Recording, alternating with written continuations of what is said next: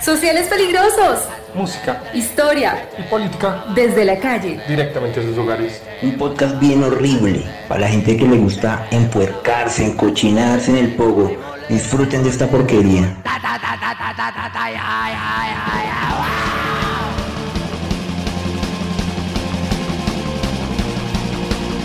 Soy Manolo Ubi y este es un saludo para los compañeros de Sociales Peligrosos. Los más peligrosos que el demonio. Cuídense, perritos. Reáspero.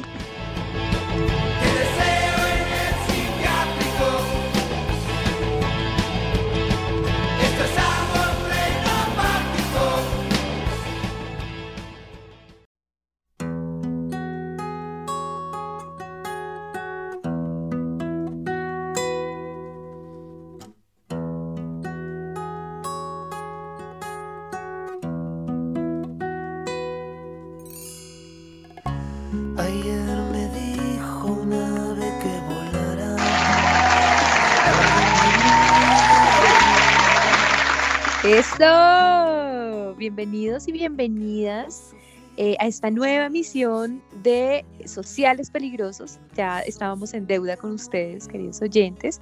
Y pues la idea es que retomemos las grabaciones. Sí, muchos muy enfarrados. Sí, hemos visto que ahora nos dedicamos al periodismo eh, un poco sórdido, pero se goza, somos unos gocetas. Y pues bueno, acá estamos. Hola, amiguillos, ¿cómo están? Hola Dianita, ¿cómo estás? Bienvenida nuevamente a nuestro programa que hace resto no hacíamos. Eh, un saludo fraternal a toda nuestra audiencia y pues sí, apoyando las palabras de Dianita, la verdad se han dedicado más, más bien a organizar aquelarres y desórdenes que a, a grabar, entonces volviendo, volviendo. Aquelarres y desórdenes, sí, claro, pero, pero no dejando el nombre de sociales peligrosos en alto. Eh, realmente pues estamos retomando, de verdad debíamos como, como este programa también como desde el año pasado, creo que lo habíamos ya planeado, lo teníamos por ahí en la, en, en la parrilla, pero nada, un gustazo otra vez estar compartiendo mesa con todos mis perritos. Bueno, mis perritos degenerados, qué chimbas volver acá a estar grabando.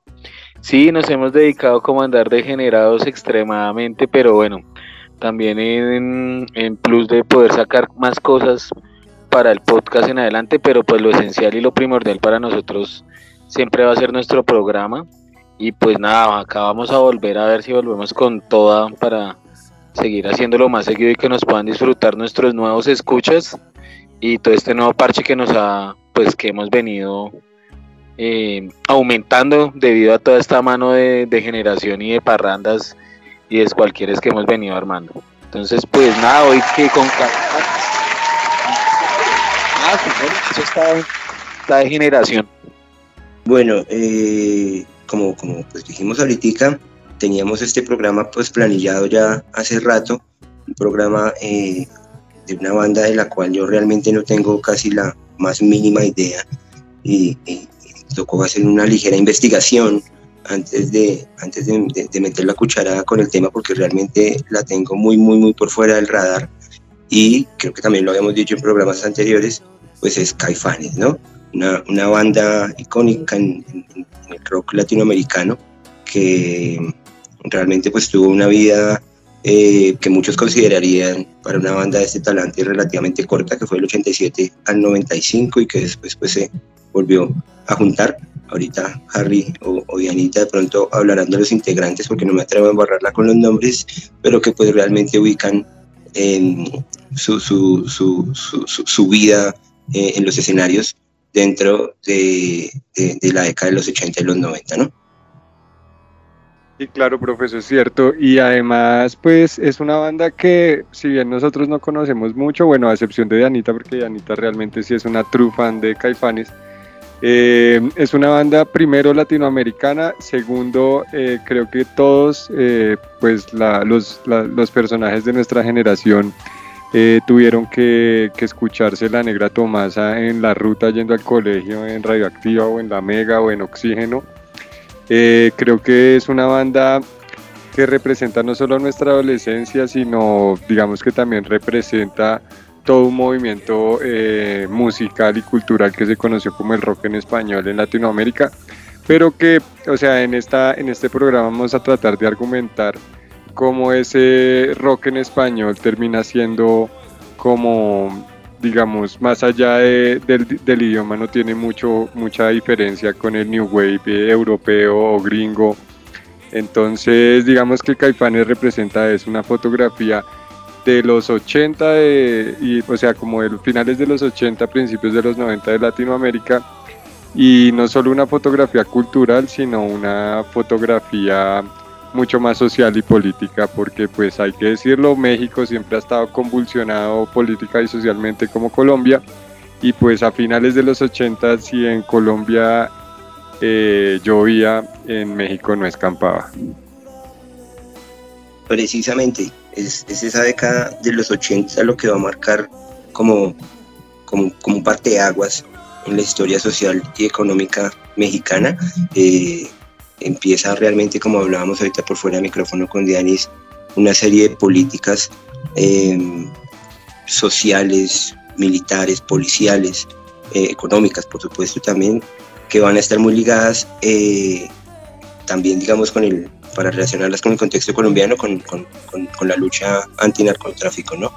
Y esas mismas leyes que fueron utilizadas en algún momento para, para eh, contrarrestar los efectos del narco en México, pues también fueron usadas por el Estado de alguna manera para, para coartar los derechos de la población civil y ejercer pues un, un control violento a veces, ¿no? En, en, en, en contra de este sector. Mm, es cuando surge el narco, en los 80, realmente pues en México, y como les decía, eh, la, la, las, las políticas que se van a usar para, para combatirlo van a ser también implementadas en contra de, de los civiles y esto va a causar una, una expansión real del descontento social en, en, en, este país, lo que va a generar una serie de movimientos en, en muchísimos lugares de, de México y que eh, ya en los 90 pues cristalizarían específicamente en 1994 con eh, el surgimiento del Ejército Zapatista de Liberación Nacional eh, en cabeza del subcomandante Marcos con el lema de Tierra y Libertad que va a marcar pues un, un, hito en la historia de la resistencia social en América Latina y en el mundo y que pues al día de hoy se mantiene vigente, ¿no? Un, un movimiento guerrillero indígena que tiene todavía los ideales, digamos, relativamente claros en cuanto a, a su pensamiento político, a su ideología, y que eh, sirvieron de alguna manera también, como, como anotaremos y anclaremos ahorita a lo largo que vayamos hablando, pues porque se llaman caifanes, que es un caifán, y porque estos sonidos tan indígenas, tan latinoamericanos y tal, que pues surgen realmente en este contexto, ¿no?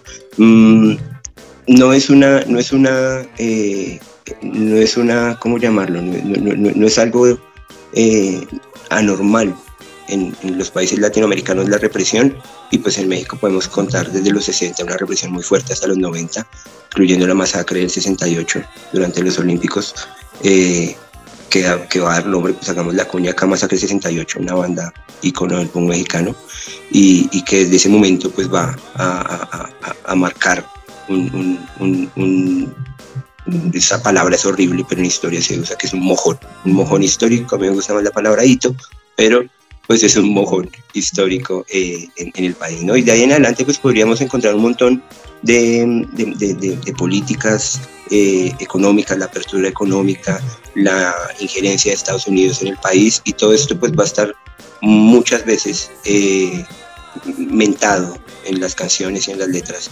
de Caifanes. Mm, no sé, no sé de pronto que se me queda por fuera del contexto, yo creo que ya podríamos empezar de pronto como anclar y amarrar un poquito de este carretazo que yo he echado con, eh, con la tru quisiera... caifanera. pues tampoco, es que yo sea la, la tru caifanera, pero pues sí, como lo decía Andrés hace un momento, eh, hizo parte de mi juventud, o sea, hace como varias décadas atrás. Eh, y sí, también fue como de esas canciones que uno dedicaba y le dedicaban, ¿no? Pero sí quería agregar algo al contexto y, y, pues que tiene muchísimo que ver con, con lo que fue México en esos momentos y sobre todo en la década de los 90 y es todo lo relacionado con los tratados de libre comercio.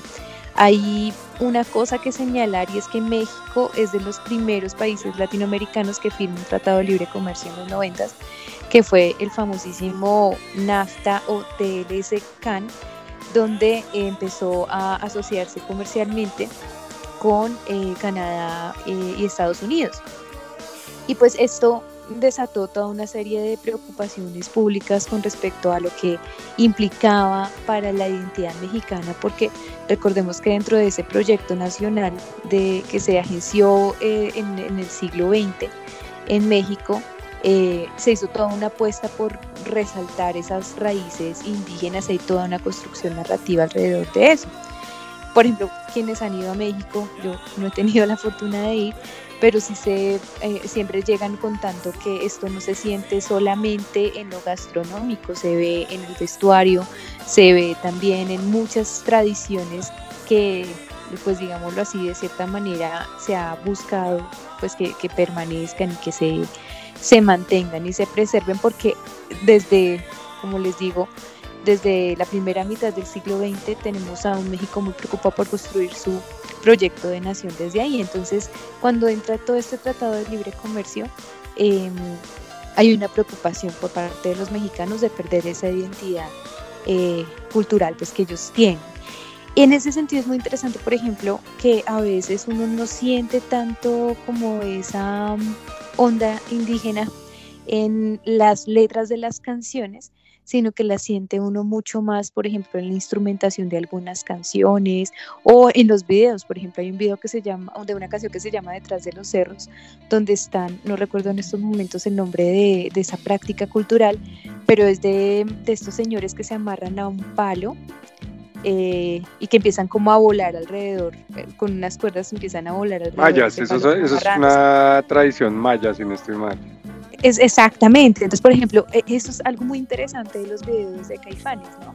De cómo van destacando no solamente eh, esa cultura indígena mexicana, eh, esa idea de ancestralidad, sino que ve uno también, por ejemplo, muchos escenarios de lo que es la cotidianidad urbana. Y eso es muy interesante, no más, por ejemplo, en el vocalista, el, aspecto eh, físico de las formas de vestir y demás, dan cuenta también de esas apuestas que incluso ya más adelante cuando hablemos de jaguares, fue una cosa muy interesante ver cómo él cambia su look eh, a una cosa como más de cuero, no sé qué, eh, creo yo también como sentando un precedente y una distancia con respecto a lo que era Caifanes.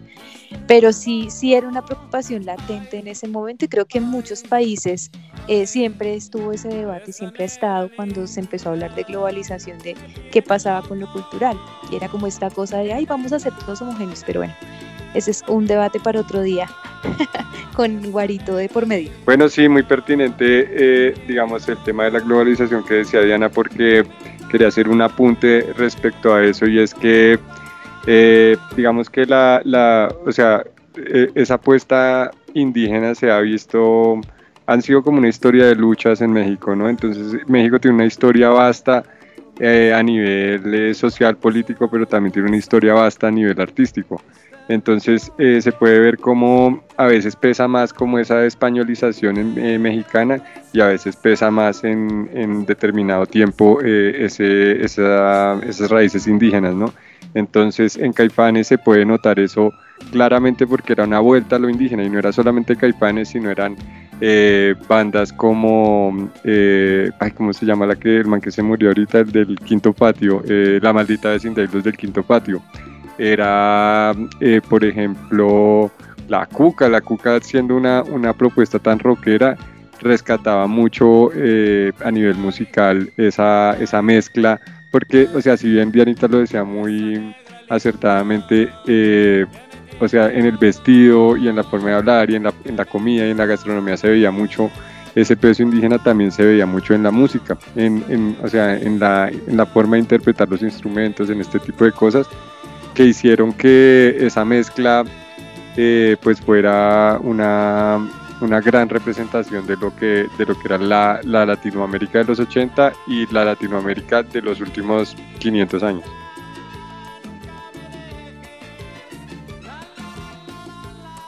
Y bueno, ahí de pronto también eh, metiendo la cucharadita un poquito en lo que decían tanto el Rama como, como Dianita, Eh, hay incluso ensayos, y hay gente que ha escrito, digamos, como artículos científicos sobre Caifanes y su, y su relevancia en cuanto a una banda contestataria eh, frente a las dinámicas de la globalización, llegando incluso a, a- a tener afuera, ese, digamos, hasta yo la he escuchado, esa famosísima canción de Caifanes, eh, que es más bien un, un- un- como, como, como una puesta en escena y una puesta artística en contra de la globalización y de las dinámicas del capitalismo, ¿sí? Y no solo, o sea, digamos, uno puede ver en una canción tan famosa como La Negra Tomasa, la mezcla entre, o sea, o el peso de la cumbia dentro de una propuesta, por decirlo así, New Wave de los 80 a nivel Latinoamérica.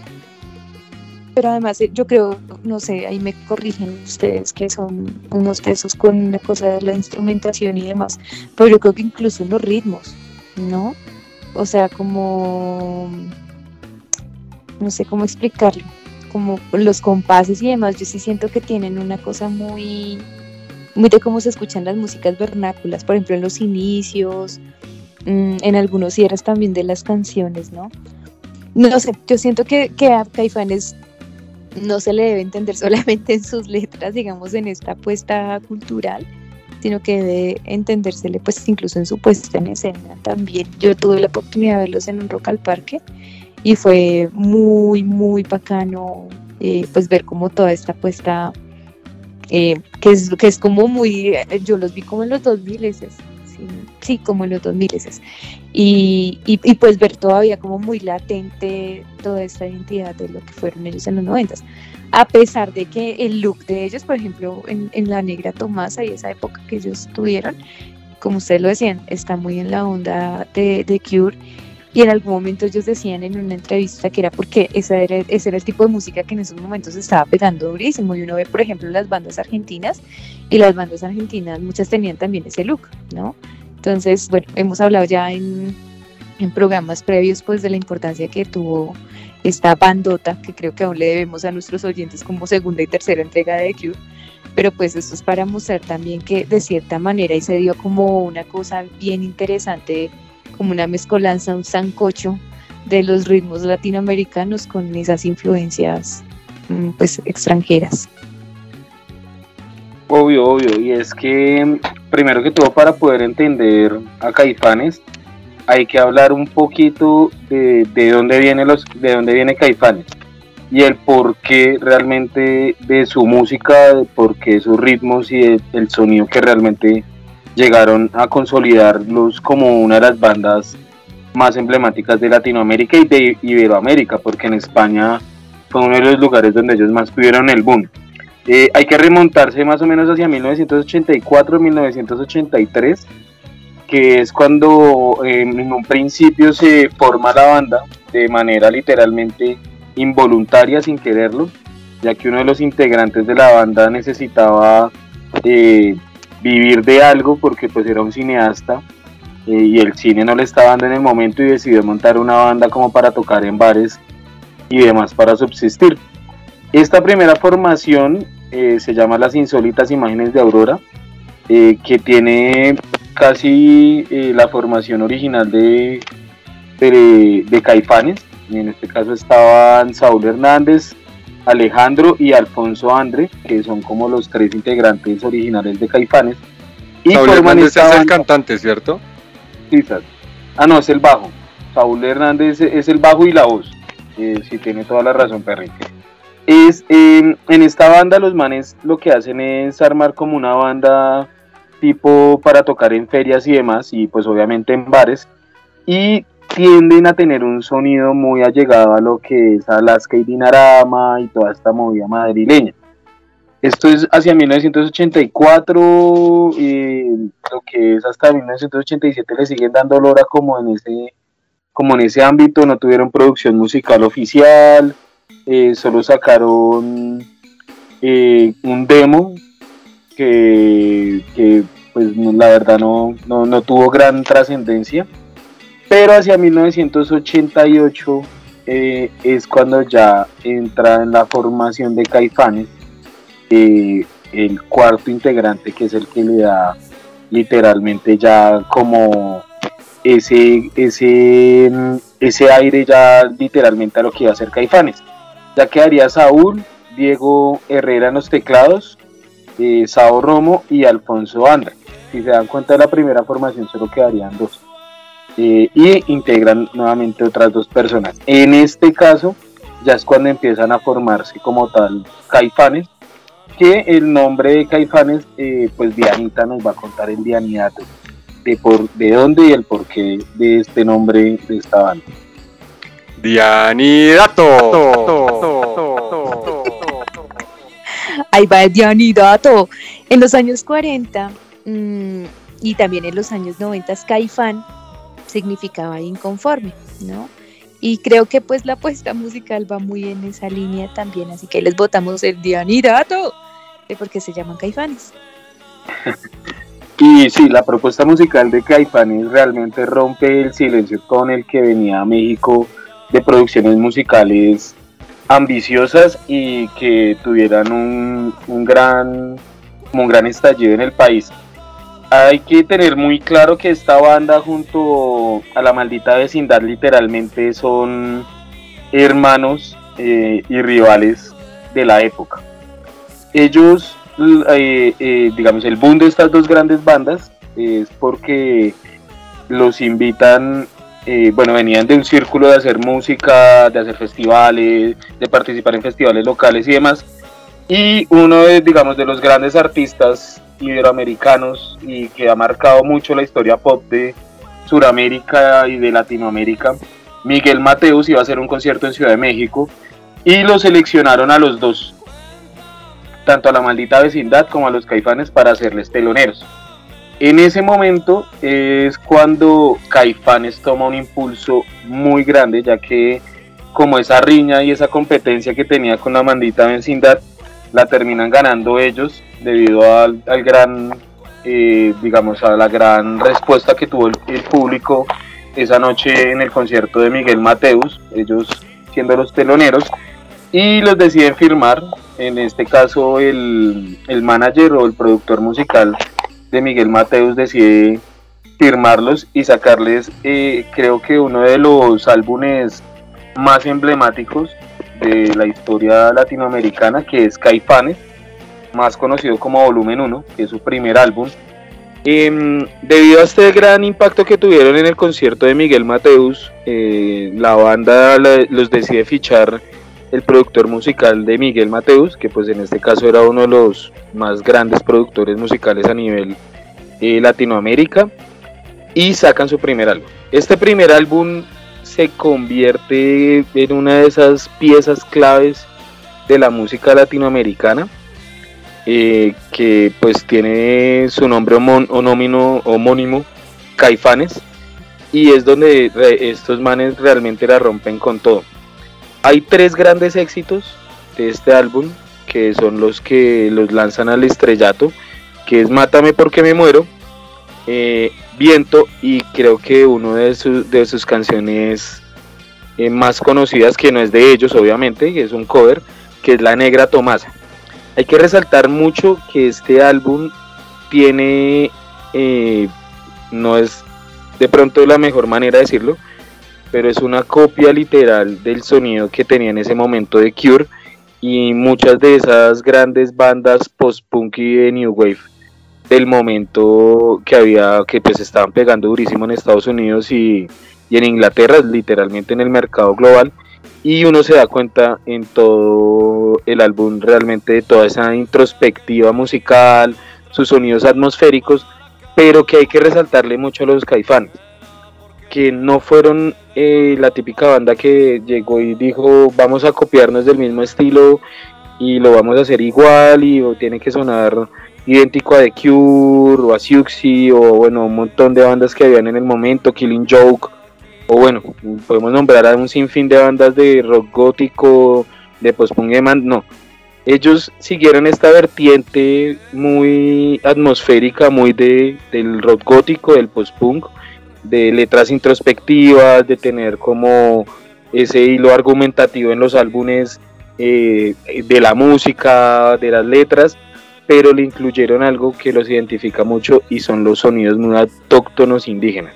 Esto hay que resaltarlo mucho, que como lo decían anteriormente tanto Ramita como Dianita, todos los sonidos muy tradicionales de la música eh, mexicana o de la música precolombina, si se puede decir, o de todo este tema mucho más eh, autóctono del país, lo vinculan mucho eh, en todas sus canciones.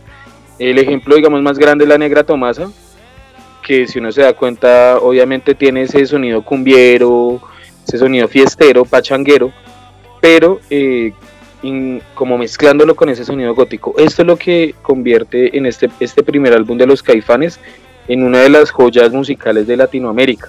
Eh, es considerado dentro de los 200 discos o 200 y piola discos entre los 70 mejores discos de, de esta lista eh, del rock Oiga, y ese, eh, en ese- habla hispana. ese disco, ¿quién lo grabó? O sea, ¿qué estudio lo grabó? ¿Con quién lo Ese lo Ay, sacaron en, en RCA. Pues debido a su gran éxito en el concierto de Miguel Mateus, eh, RCA los firma y les da la oportunidad de grabar, que no es una oportunidad que le dan a la maldita vecindad. La maldita vecindad le tocó llevar el camino como más duro, eh, no lo llevaron tan en coche como a los caifanes, pero pues eh, este, este álbum al, al hacerlo RCA, pues obviamente tuvo una difusión muy alta que por tal motivo yo creo que también fue eh, que llegó a tanta gente. Además, la hicieron muy bien. Hicieron eh, la típica jugada inglesa o de las grandes de los grandes sellos discográficos, que fue sacarle las tres mejores canciones que ya tenían listas porque el álbum ya lo tenían totalmente grabado eh, para sacarlo, pero hicieron la jugada comercial que saben hacer las discográficas sacaron tres éxitos. Mátame porque me muero, lo sacaron en, un single. La Negra Tomasa, que es ese gran single que siempre podemos ver en todas las tiendas de discos en el centro, que antes valía 10 mil, 15 mil pesos, pero ahora lo están vendiendo por un valor de 120 piola mil de la época que me parece absurdo y el que lo compre, pues qué pena con lo que decir, es un idiota gigante porque si se van y lo buscan por Discogs o por cualquiera de estos eh, plataformas de ventas de discos, los pueden encontrar por hasta 2 dólares. Y viento, lo sacaron por separado antes de sacar el álbum. Cuando sacaron el álbum, obviamente este álbum tenía una expectativa gigante. Eh, eh, hay que, pues, de pronto ponerse en ese contexto de los 80, 88, 89, eh, 87, que pues en México, después de tantos años, porque más o menos hacia finales de los 70 México no había vuelto a sacar una producción musical alternativa tan grande. Y pues eh, la, las digamos en ese caso México siempre estuvo muy lleno de música ranchera y de todo este tema de Vicente Fernández de Antonio Aguilar y demás de su música eh, como entre comillas decirlo autóctona. Eh, y no había una propuesta musical muy apegada hacia el rock en ese momento casi desde finales de los 70 pues obviamente todos estos años y que llegaran estos tipos y hubieran sacado todos estos singles generaron una expectativa tan grande que cuando salió Caifanes como su álbum eh, oficial, su primer eh, larga duración, pues obviamente rompe eh, récords en venta tanto en México como en gran parte de Latinoamérica, debido a estos singles que pues en todo lado los hemos escuchado. Eh, la Negra Tomasa creo que, o bueno, nuestra generación, no sé, los que nacieron después de los 2000 si no lo han escuchado, si no lo han escuchado los invito a que lo escuchen, pues obviamente rompió récords musicales en el momento y llevó a Caifanes a ser una de las bandas en ese momento más emblemáticas de toda eh, Latinoamérica. Yo, tengo una cosa que, mm, digamos que preguntar más bien antes de que Dianis diga los candidatos. Y es que lo que dice Harry sobre mm, esa mezcla de música precolombina y de sonidos precolombinos con lo atmosférico y lo introspectivo y todo esto, pues no sé, digamos, hasta qué punto puede ser eh, eh, acertado, ¿no? No sé si, sea real, porque también lo he leído en otros lados, pero pues realmente históricamente uno no puede hablar de una música precolombina, porque no sabemos cómo era, porque desde antes era Obvio. colonia. Entonces, pero, pero pues de pronto es un, es, un, es un anacronismo, es un fallo que muchos han calificado como música precolombina, pero pues realmente es más bien de pronto como una, no sé, como una apropiación de, de esos instrumentos y de tocarlos como tengan gana, no sé, o, o de pronto de creer de- que, que así sonaban. pero, pero pues de pronto eh, hacer ese énfasis en que cuando uno lee sobre Caifanes siempre aparece esa afirmación y que pues es, buen, es bueno y es válido es cuestionarlo, ¿no? Claro, Obvio aunque, que aunque sí es válido, o, o sea, digamos que la, la manera, si bien no habían grabaciones eh, antes de que Cristóbal Colón viniera, y tampoco habían grabaciones de cómo sonaba la música española o la música francesa en el momento de la conquista y esto, sí hay, eh, digamos que una manera historiográfica de rastrear eh, la música y su contenido, así como las palabras, así como la, la ¿cómo se llama eso? La filología de las palabras también hay una como una especie de filología de la música. Entonces, eh, usted puede rastrear la cumbia eh, directamente a, la Amazonía por el sonido con las con las con las que con las flautas. Eh, obviamente la Amazonía siempre va a estar conectado con, digamos que la, la cultura maya y la cultura azteca, ¿me entiendes? O sea, si bien uno no puede decir, esta canción la sacó tal artista maya en 1230, eh, si se puede rastrear eh, a través de la, como una investigación de la sonoridad, de, las, de la musicalidad, de la, de, la, de la música actual, por ejemplo.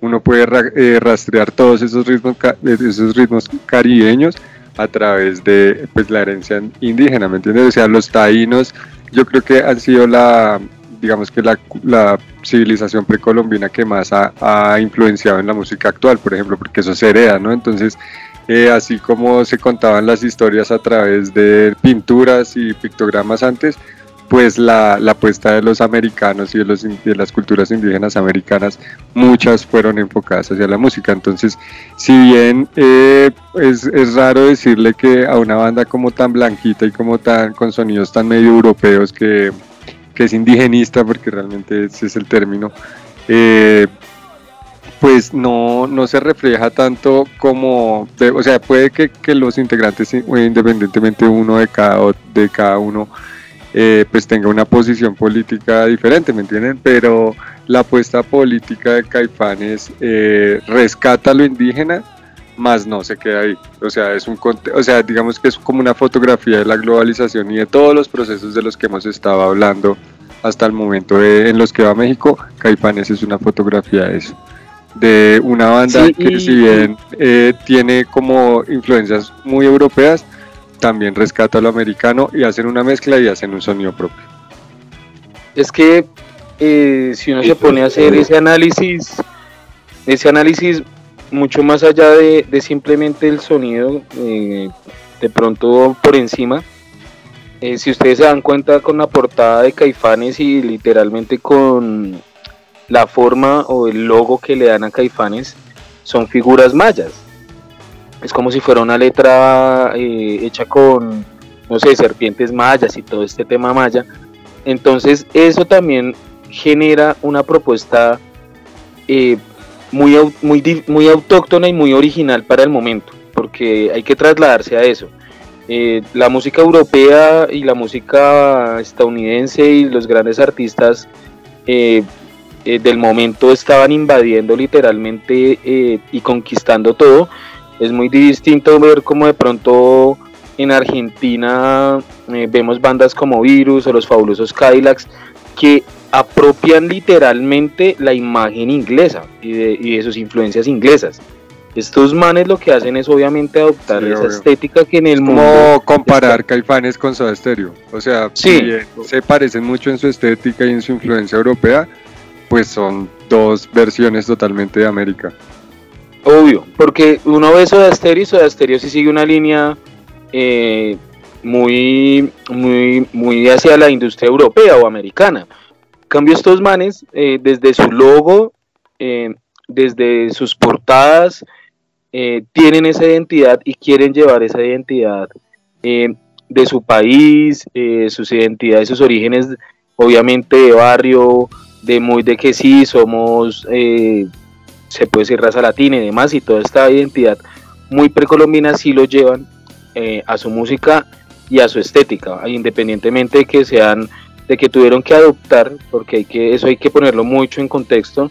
eh, eh, estas bandas tenían que pegar sí o sí en el momento, eh, también apropiándose de toda esta línea musical europea. o si no, no hubieran triunfado de la manera que triunfaron, eh, queriendo hacer rock, ¿no? Porque pues encontramos un montón de música que eh, no hizo nada europeo y triunfó mucho, pero pues son otros géneros de música, pero haciendo rock tenían que apropiarse en el momento de lo que estaba pegando, que en ese momento pues The Cure era la banda más emblemática o más grande a nivel mundial y era la que más estaba vendiendo y demás, y se apropian de toda esta estética, de también esa línea musical eh, de rock gótico, post-punkera, new wave y todo lo que sea, y todos los malditos wave que hubieran en el momento, y lo llevan a esa identidad propia, que creo que es en ese momento cuando aciertan tanto que también les da ese un tan duro en Latinoamérica porque no creo que, eh, eh, no sé, hay que llevarnos todos a ese contexto. Eh, me imagino a mi mamá o a mi papá que en esa época mm, creo que se estaban conspirando para ver si yo nacía. se hubieran escuchado a la Negra Tomasa en la versión que ellas lo hicieron, cuando la Negra Tomasa siempre lo habían escuchado en un tema mucho más cumbiero, mucho más tradicional. Eso creo que para esa juventud de ese momento tuvo un impacto tan duro y tan se sintieron tan identificados que apropiaron a Caifanes eh, como esa bandera musical que de pronto no habían tenido en el momento con otras bandas, que no se puede sentir como esa apropiación musical con el primer, la primera tanda que sacó Soda Stereo o, o Los Fabulosos o toda esta música argentina que tuvo tanta influencia en Latinoamérica. Entonces eso también hay que llevarlo a esos contextos de esos momentos y de por qué Caifanes realmente sí le acertó a esa propuesta musical y visual que tuvieron en el momento y que creo que pues a este, a este punto de la historia, después de verlo eh, ya en, retrospectiva y hacia los años atrás, pues la hicieron bien, lo mismo que también pues lo pudo hacer en el, en el momento la maldita vecindad, que eran, como les decía, eh, enemigos y hermanos a la vez, porque pues se querían mucho, pero eran su competencia directa musical. Pero también yo quería decir varias cosas. Una es que, por ejemplo, entre los símbolos que utilizó en su momento Caifanes, también habían símbolos budistas, por ejemplo, ¿sí? No solo símbolos mayas. Entonces hay una cosa ahí bien interesante, como esas distintas influencias musicales, pero también espirituales y demás dentro de los datos que tenía, eh, estaba el de mm, cuando estaban ellos ofreciendo a las disqueras ese primer eh, álbum. Fue muy interesante porque la estética que ellos tenían, muy a lo de Cure, como ya lo hemos dicho, hizo que la disquera les negara eh, la posibilidad de contrato y hay una frase que de hecho sale en las entrevistas que les han hecho a ellos, donde les dijeron es que aquí vendemos discos, no ataúdes. Porque además era como no solo la estética, sino lo performativo, ¿no? De muy, muy a lo, a lo de Cure, como lo hemos hablado antes. Y lo otro también es que em, ellos tienen ese nombre precisamente de Caifanes, no solamente por ese significado, sino que ellos deciden optar por eso por una película. Eh, era una película, ay, se me fue acá, una película mexicana, perdón, se me va yendo el, el datico, del año 67 que era protagonizada por Enrique Álvarez, Félix y Julisa. Eh, y justamente la película se llamaba Los Caifanes y pues hacía alusión precisamente a ese significado también y lo que significa el caifán dentro de esa sociedad mexicana.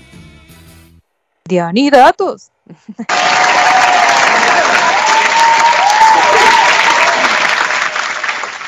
¿Qué haríamos Indianita definitivamente? ¿ah? Bueno, pero igual, digamos que yo he visto en la historia de, de, Caifanes que, mm, pues o sea, si bien el primer álbum pegó muy duro, el segundo fue muy controversial, ¿no? Sí, eh, lo que pasa es que Caifanes, y eso también hay que aclarárselo a nuestros audioescuchas, eh, no fue una de las bandas más prolíferas eh, en cuanto musicalmente se puede hablar. A diferencia, nuevamente lo coloco con La Maldita Vecindad. Eh, esta banda tuvo durante sus ides y, ires y venires y realmente sus seis años más o menos de gran producción de, de, consolidarse como la banda original, tuvo cuatro álbumes. Cuando muchas de esas bandas que no se da cuenta en los ochentas eh, tuvieron uno y otro y otro y otro. Eh, Caifanes, en este caso, saca su segundo álbum en 1980, eh, El Diablito, que es considerado como Caifanes Volumen 2. En este álbum, ¿Cuándo, ¿cuándo lo saca? En el 80 dijo? en 1900, qué pena, no, sí, en 1990. Qué pena, mis perros. Lo saca en 1990, estaba leyendo, estaba viendo otra fecha. Pero en 1990 saca Caifanes Volumen 2, eh, que más popularmente es conocido como El Diablito. Este álbum eh, sí tiene una repercusión muy dura. Es el puesto número 18 dentro de los 250 álbumes de la historia de Iberoamérica. Si se dan cuenta, eh, Caifanes es de los pocos o de los exclusivos eh, que ha tenido la oportunidad de tener. O sea, el segundo de- pegó más duro. el segundo pegó más duro, pero tuvo en este caso eh, como una como una rencilla entre sus primeros fanáticos, ya que este álbum eh, no empieza a cambiar, empieza es donde se empieza realmente a, a sentir eh, no esa apropiación suficientemente darks. Oh, exactamente lo mismo. Es cuando ya eh, Caifanes encuentra una identidad musical total. Es cuando realmente entran en esa fusión folclórica de toda esa música mexicana que muy pegado hacia el mariachi, hacia la música popular tradicional de México, eh, con toda esta música de banda, que mm, pues es también algo muy tradicional allá, y lo incluyen eh, también ya con este rock atmosférico y dark. Pero no les gustó mucho a sus primeros, o bueno, a sus seguidores originales, que obviamente iban detrás de, pues, de, de esta apuesta musical que con la que pegaron al principio, que era este tema dark. Eh, este álbum obviamente la rompe con todo. Tiene, creo que es uno de los álbumes eh, que tiene una lista de seguidillas que pues pegaron en la radio muy duro. Sombras eh, en tiempos perdidos, eh, los dioses ocultos, detrás de ti, antes de que nos olviden, que creo que antes de que nos olviden es ese himno que como decía Ramita al principio, eh, pues lo escuchamos todos en, en, las emisoras ah, yendo hacia el colegio, en el bus o bueno, en este caso nuestra generación. Este álbum se vende también pues de una manera absurda y es el álbum que los impulsa a, a llevar pues a llegar a 120 mil copias certificadas 120 mil copias vendidas en ese momento creo que pues muy pocas bandas se pueden dar el lujo y en 1990 tener este logro tan épico pues eh, le da un lugar a los caifanes que los lleva realmente al estrellato y que los impulsa a hacer eh, una serie de giras eh, en Latinoamérica y en España especialmente, que es donde más ellos empiezan a pegar. que precisamente ese, ese álbum, ese segundo álbum llamado Volumen 2, eh, dentro de lo que son los fanáticos y como toda esta movida muy de, la fanaticada caifanera, eh, es conocida como el Diablito por la imagen que tiene el álbum, entonces sí, efectivamente le da una identidad bastante interesante a la banda. Y yo sí creo que incluso en los mismos videos, los tipos de videos que se empiezan a hacer ellos, no sé, yo creo que también toda esta movida de MTV empieza a pegar durísimo, ¿no? De, de lo que se empieza a hacer, de pensarse esas estéticas también ahí, de qué es lo que queremos mostrar. Por ejemplo, hay un video, pero ese creo que es de un, de un álbum posterior, el video de la canción Aquí no es así, que es, eh, creo que le llaman plano secuencia. Eh, no tiene ningún corte, se graba así como, por ejemplo, de los Smashing Pumpkins que nunca, nunca se, nunca se corta, pues se hace como toda la Sí. secuencia de, de largo. Y es bien interesante porque eran muy pocos los videos que se conocían con ese tipo de, de estéticas. Y también ellos, por ejemplo, por la mm, importancia que tienen dentro de la cultura mexicana, dentro de todas estas bandas musicales, que son bastante reconocidas dentro de lo que fue esa con- consolidación como de lo que se llamó el sonido latinoamericano, que de hecho en este documental que, bueno, no, no me gustó mucho, debo decirlo, eh, que sacó Netflix, no sé si ustedes se acuerdan de la música latinoamericana. Sí, Eh, que también me y parece hablaban- re, desa- re desatinado, la verdad. eh, que es de esos documentales que no, nunca, creo que se enfocaron mucho más hacia, hacia la, si tú te das cuenta, es hacia el productor musical que tuvo eh, el Olaya. control de las grandes bancas, de las grandes bandas, tanto argentinas como mexicanas, pero pues la verdad es re, desa- re desatinado en todo lo que dicen y no me parece como muy objetivo a la música latinoamericana como tal. Yo lo que la verdad percibí fue que fue una más, fue más como el el recuerdo de lo que vivió Santa Olaya, digámoslo así, como una visión muy concreta de un sector de productores musicales, ¿sí? Pero sí creo que se queda corta con relación a lo que es como toda esa movida latinoamericana. Eh, y creo que ahí, por ejemplo, se habría que mirar muy bien porque, porque ahí estamos viendo todo este asunto de lo que siempre se habla de las industrias musicales y no sé qué. A- Ese documental a mí particularmente, repito, no me gustó por eso que tú estás diciendo, ¿sí? Pero sí hay que reconocer que, por ejemplo, en, en la incidencia que llegan a tener canales como MTV, pero no el MTV que conocemos ahora, que es de Jersey Shore y no sé qué, Sí. un montón de cosas todas ficticias, era el MTV que mostraba videos de Plastilina Mosh, que mostraba a Iria Kuliaki, o sea, era, era otro MTV, porque es que nosotros somos de la generación del video musical. Eh, hay que decir también que Caifanes, pues, de cierta manera fue reconocido porque fue la época de los Unplugged. Entonces fue el primer grupo Es que- musi- mexicano que grabó, que grabó un Unplugged y fue el segundo latinoamericano en participar en ese show acústico.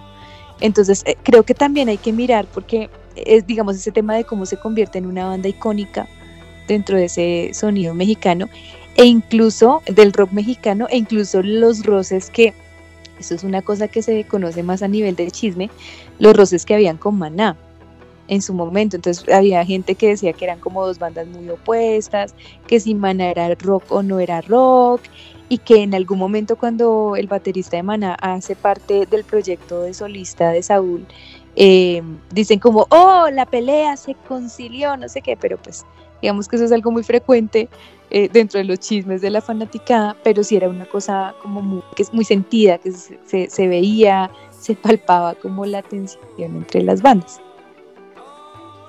Es que eh, algo que Dianita de pronto nos adelantamos en cuanto a la cronología de, Caifanes, pero algo muy acertado es que Caifanes eh, se convierte en una de esas bandas bandera de MTV en Latinoamérica.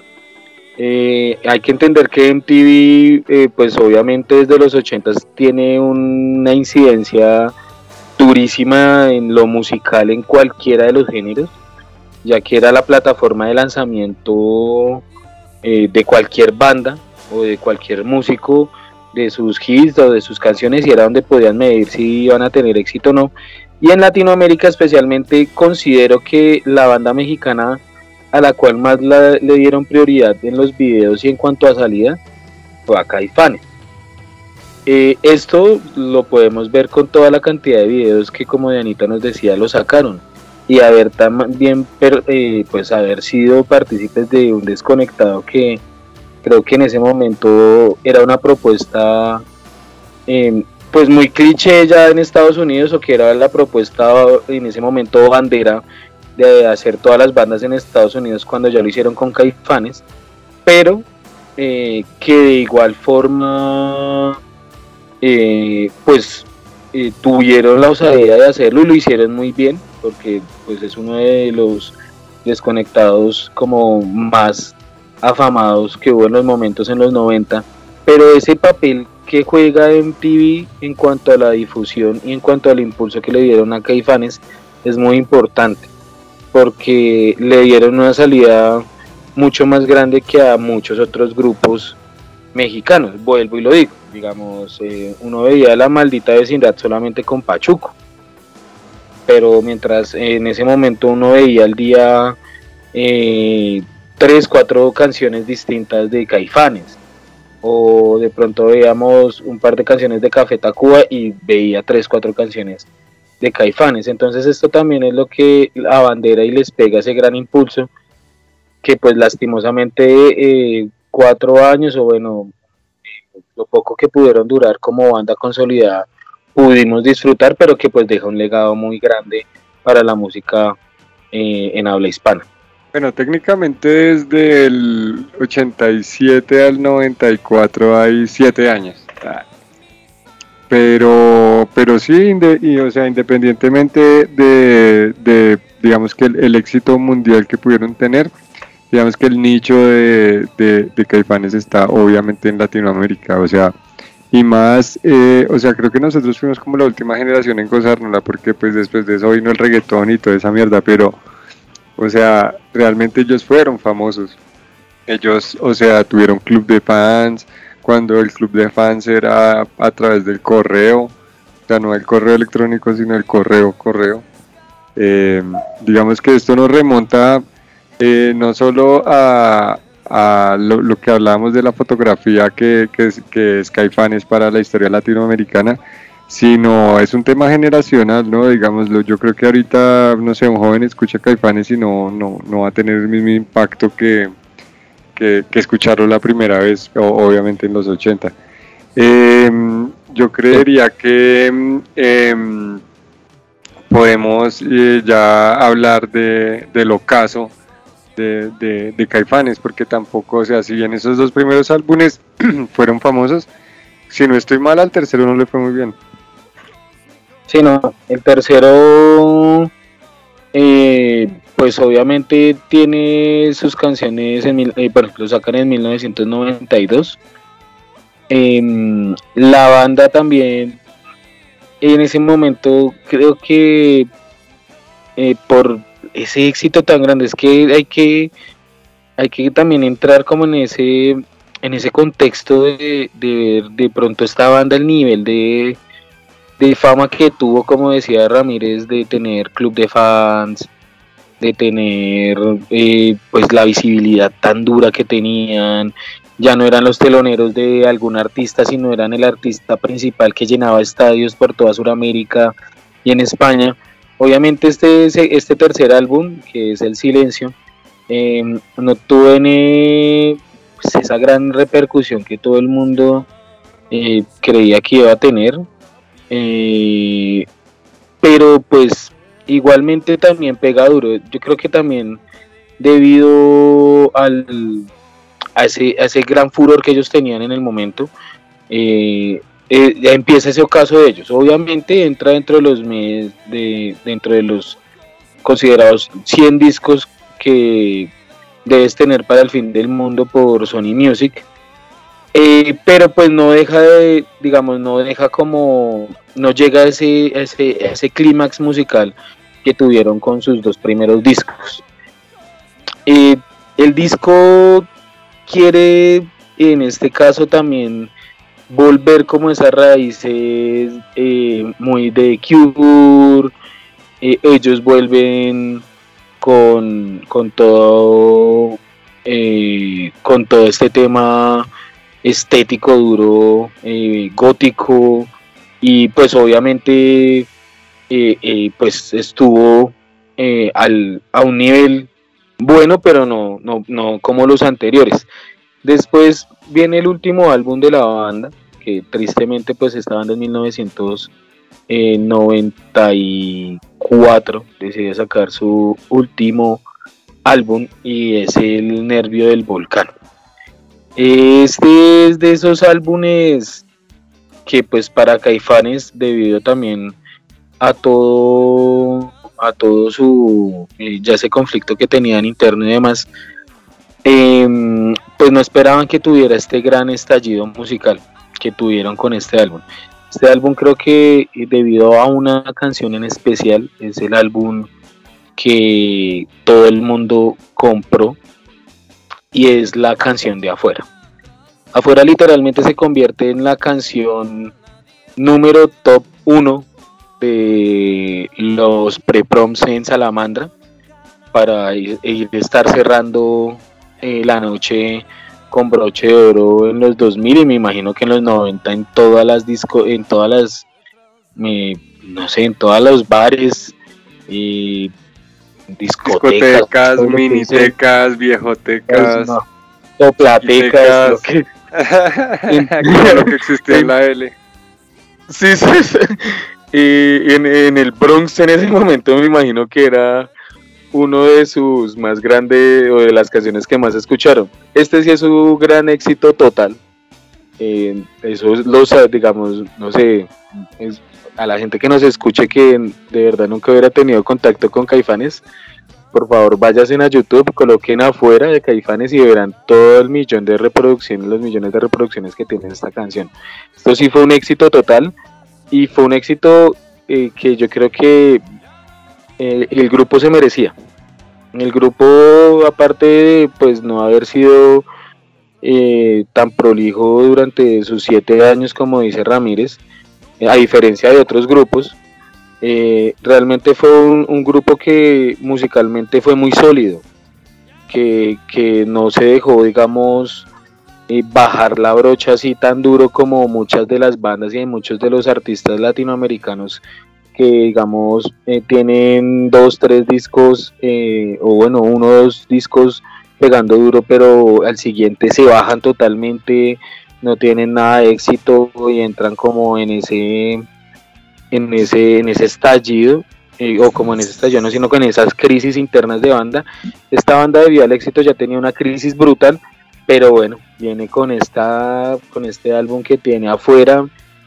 Aquí no es así y ayer me ayer me dijo un ave que también es reconocidísima de estos manes y eh, es calificado con cuatro estrellas de cinco. Eh, certificaron más de un millón de, de copias en ventas que pues esto también es algo que que pues hay que reconocer muchísimo y que fue grabado durante un año, literalmente. Yo creo que desde el 92 lo venían planeando y eh, considero eh, a, a- a mi criterio, a mi criterio inválido, porque pues no soy nadie ante el mundo, ni, ni delante de mi mamá, soy alguien, pero a mi criterio creo que Y Pero ahora, y ahora que tiene un doble, y ahora que tiene un doble es el Fat Bastard original.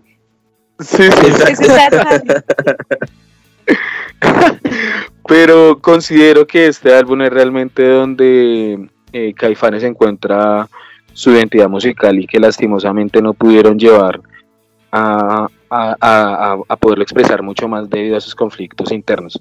Es cuando eh, el álbum, este álbum eh, tiene eh, 11 tracks muy bien hechos, es un álbum muy bien elaborado también, esto le, yo creo que también les pudo facilitar hacer un álbum de tan alta calidad, eh, haber tenido esos éxitos anteriores, haber podido hacer una grabación en Estados Unidos, obviamente RCA y Sony Music se, pues, los tenía, estaban más contentos que nadie, pues porque estaban vendiendo como, como locos este álbum debido a los, digamos, especialmente afuera, que pues es el hit número uno, pero también creo que ayer me dijo una vez que es una de las canciones como muy, muy emblemáticas de la banda, eh, pudieron hacerlo tan porque ya tuvieron unas herramientas y tuvieron un tiempo en estudio que, que los motivó mucho y pues obviamente eh, pues, MTV les pega un impulso,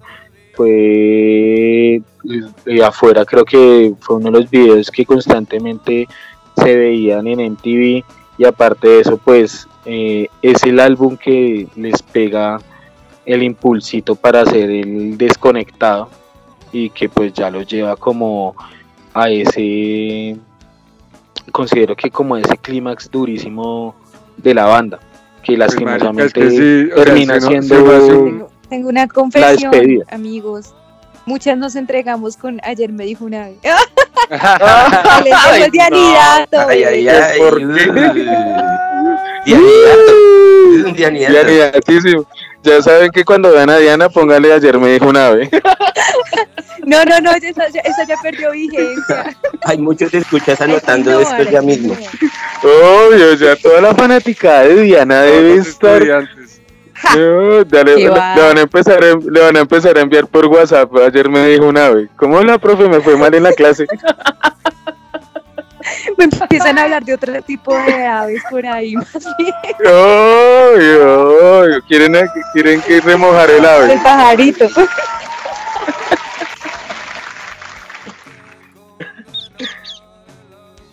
Pero bueno, ahí es cuando ya Caifanes en 1994 saca su eh, Desconectado con MTV y lastimosamente Caifanes como esa banda Igual, o sea, original si, uno, si uno hace un desconectado en los 90 con MTV, ya, pues, ya le estaba tocando el techo. No, eso ya, pero por eso mismo digo, digamos, creo que fue la despedida eh, que se merecía la banda entre todo, porque la verdad yo creo, yo considero que, que la banda pues no, no, no sé, le hubieran durado más, eh, duraron hasta 1995, pero pues hasta el- más o menos el 13 de enero que hacen su gira por Colombia y lastimosamente ahí es cuando se despiden. Eh, Colombia siendo parte de, de- de las grandes despedidas de los artistas. Eh, Sí, como ese, punto, de verdad. sí. Eh, y- sí, se re sí, no pero nos bueno, estamos burlando de Taylor. Sí, postdata. No, especialmente, no, no, no, no, el pues, finado, el finado y Dios quiera, Dios quiera no le Pasen pase a ti. nada a los ilegales. no, no, a nadie. Ay, que ya, no- no le pase profe, ya, el profe ya está. Sí, no, ya está sopleta.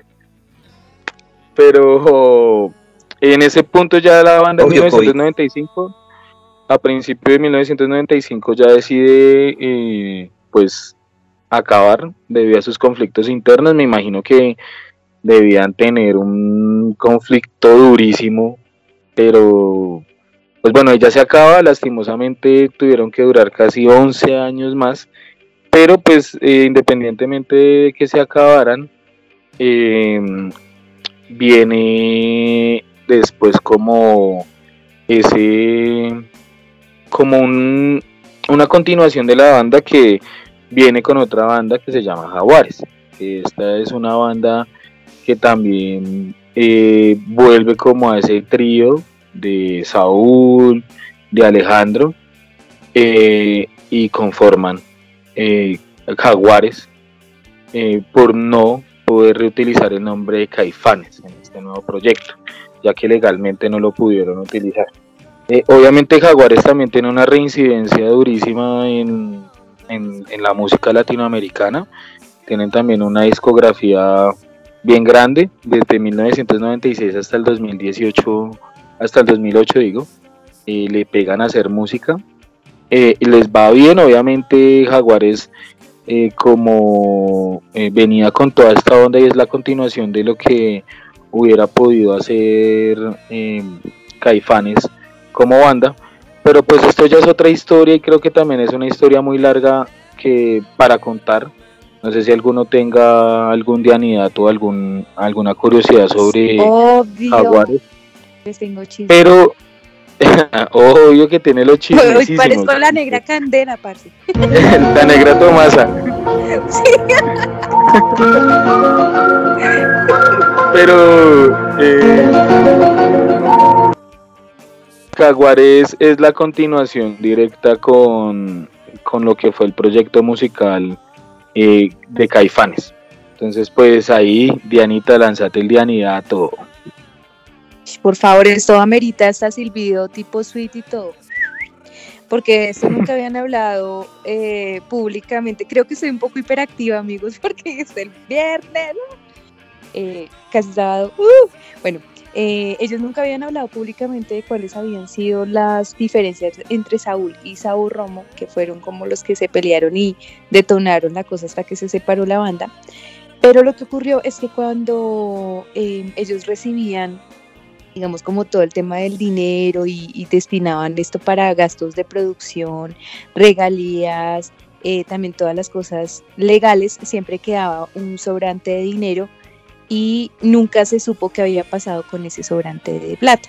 Entonces, realmente las razones fueron más de orden económico eh, y pues ahí hubo tremenda tremenda, tremendo enfrentamiento entre estos dos grandes de la banda. También pues en esto entró la empresa discográfica. Entonces ahí hubo todo un tema de piratería, entonces que ahí, pues, ahí, se- había perdido plata y que por eso de pronto las regalías y demás no eran las esperadas. Entonces, pues Paila no le dieron más larga a eso y fue cuando ellos finalizaron y es cuando Saúl decide hacer su proyecto en solitario con, con Jaguares, que yo siento que es un ritmo un poquito más, más rock no sé. Sí, Eso es clave decirlo, ¿no? La diferencia con Jaguares es que vuelven como, como al rock, o pues no vuelven, sino que intentan como ese rock tradicional, porque pues ellos realmente salen como una propuesta eh, post-punk cumbia. Entonces, eh, digamos que la diferencia básica es eso, que, que ahora es un trío que hacen rock and roll, no, no, digamos que no, no le, no le meten ese, ese, ese sonido europeo con los teclados y con demás cosas, sino, sino es más, más sencillo, más rocker. Ujú. Igual es que Igualmente se, pegó una agarrada. Perdón, les boto el Eh. chisme. No estoy, estoy hoy, pero on fire con esto. Eh, esta gente se pegó tan, tan, dura la agarrada que llegaron al punto de ese man nunca fue mi amigo, nunca lo será, pero están así como en ese nivel. Aunque ellos han intentado varias veces y bueno, como que ahí siempre está sobre la mesa el tema de volver. Y ellos de hecho se reunieron y pero pero ya con unas condiciones de salud muy paila. Entonces, por ejemplo, a Saúl, eh, yo no sé si ustedes sabían, pero Saúl tuvo un problema de un tumor en la garganta y tuvieron que hacerle 40 operaciones para eso, para extirparle esos tumores. Y el baterista había tenido un problema con, con un problema neuronal. Entonces, por ejemplo, para esos conciertos de los reencuentros donde ellos volvieron a tocar juntos, a pesar de sus diferencias, eh, le pidieron al público pues tener como unas restricciones muy fuertes, por ejemplo, no les permitían fumar por ese problema de garganta de Saúl y se prohibió como este, es- este uso de las luces así parpadeantes porque podían activar el problema neuronal de- del baterista. Uy, no. No se puede fumar en los conciertos de Jaguares. De Caifanes. No, de caifanes, de caifanes, de jaguares se podía fumar de todo. Eran caifanes. ¿Y ustedes de qué fuman? No fuman nada. ¿Cómo? Ustedes no fuman nada de qué hablan. No, pues no sé de la gente que fuma. ¿Usted fuma, profe? No, nada. Pero bueno, ya en Desde ese. que se pasó eh, al lobo, solo fumaba suco. Maldito degenerado. Pero, pero ya digamos ya para ir dando como el cierre eh, al, a Caifanes, como le decía Danita, tuvieron su intento de regreso hacia mil, eh, hacia el 2011, 2012. En el 2014 vuelve como tal el grupo oficialmente, eh, pero pues con todos este tipo de problemas que tuvieron. La banda no sigue activa musicalmente, han sacado como un par de canciones, 2019 una canción, en 2022 lo mismo, pero sin tanta incidencia así tan, tan notoria como lo tuvieron en los 90. Eh, ya para ir finalizando, pues sí hay que recalcar mucho esa importancia que tienen los caifanes en la música latinoamericana. Eh, La importancia Eh, de no robarle a, sus- a, su, a su banda, de no Sí, desaparecer es- plata a su banda. Pues, si no, mire, si fueron, digamos, creo que eh, es de esas bandas o- que o, se perdón, o, dejárselo. O, dejárselo a gente responsable como ha pasado siempre que hacemos algo con, Con los managers. Que Harry, que Harry está como ya llevado y me dice, Dianita, guárdala tú, ¡eh! y se larga. Así. Obvio, toca así. Igualmente, eh, de eso sí también, eh, pues hay que resaltarle mucho a la banda que independientemente de haberse muerto por allá en los noventas, que, que mierda que ya hablar de los noventa lo veamos tan lejano, pero eh, que a, haberse de pronto eh, diluido hacia esos años hubieran podido tener ese regreso tan, tan esperado por muchas personas que tan solo no son eh, los fanáticos de los 90 y 80, sino pues uno lo puede validar en sus plataformas como Spotify y todo este tipo de plataformas como YouTube y demás. Eh, también han podido cosechar eh, una gran fanática eh, mainstream, si se puede decir así, de, de, de nuevas juventudes que pronto los van a llamar como una banda vintage, como le dicen a todo ahora que a todo lo que sea de los 2000 para abajo.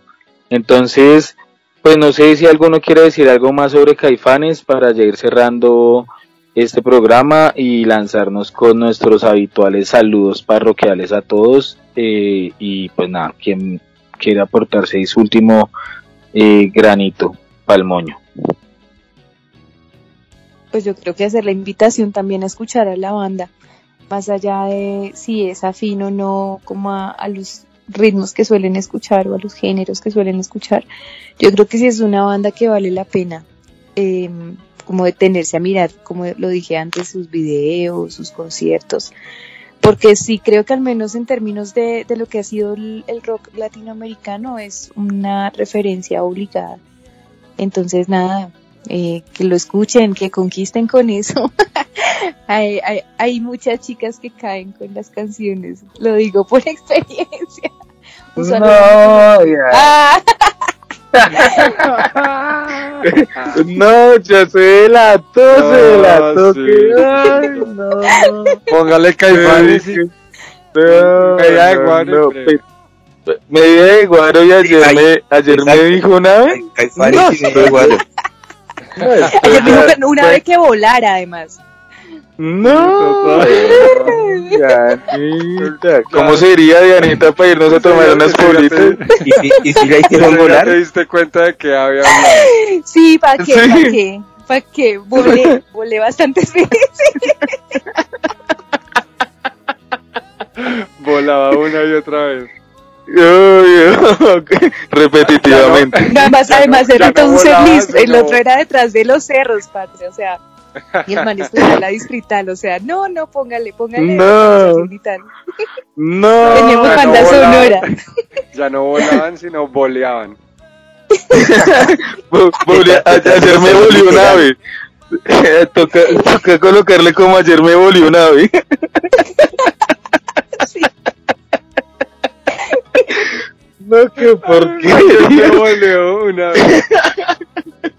Ay, no, que neas. Pero bueno, degenerados. Pues aparte, eh, aparte de toda la, aparte de toda la buena, eh, las buenas reminiscencias de Anita con Caifanes, pues realmente pues creo que sí logramos como anclar un poquito ese contexto con todo el carretazo también de la banda y de, de su, de su, de su puesta en escena y de cómo en verdad se conforman como algo tan importante en Latinoamérica.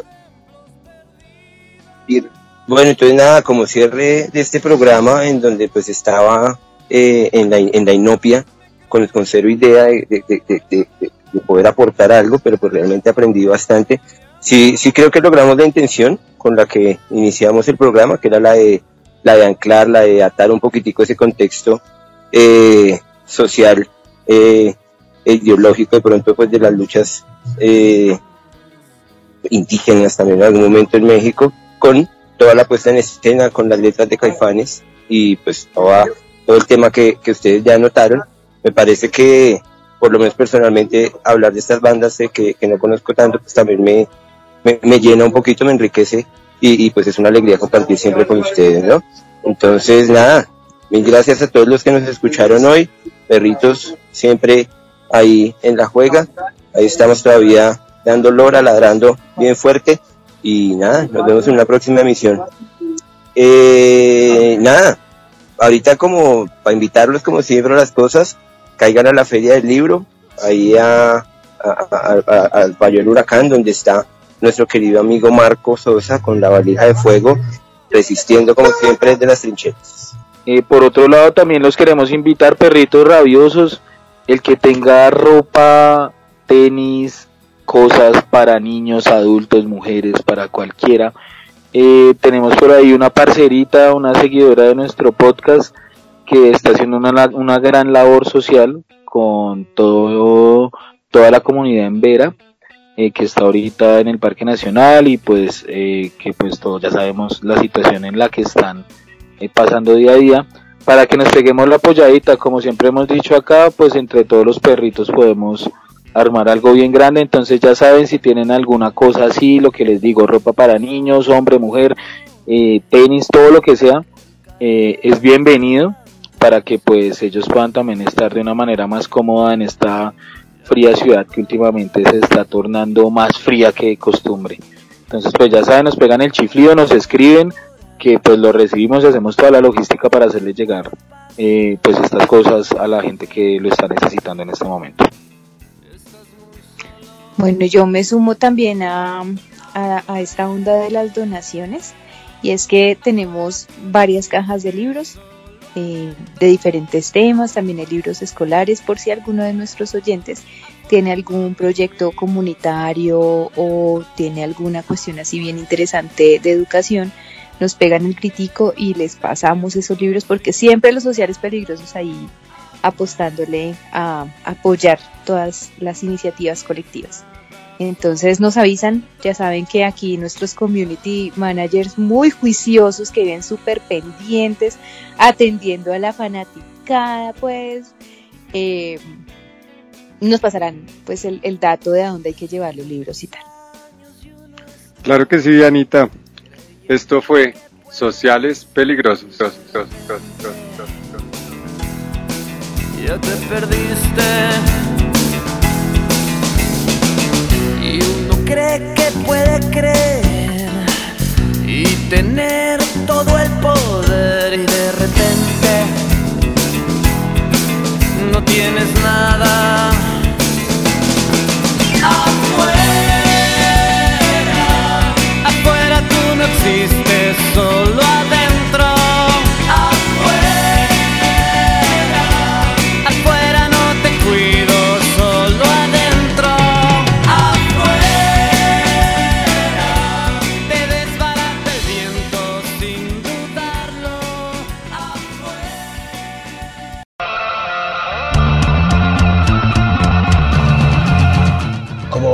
Abrazo para la manada peligrosa. Los saluda Marco, vocales de bandida de la 18, desde el caluroso Puerto Guayaco. Acá ya le pusimos play a sociales peligrosas. Sin miedo a la muerte, que se joda el orden mundial y que se contamine todo el purismo. Salud. Cerebro vacío, cierto sin fin, buscando un lugar, la ciudad.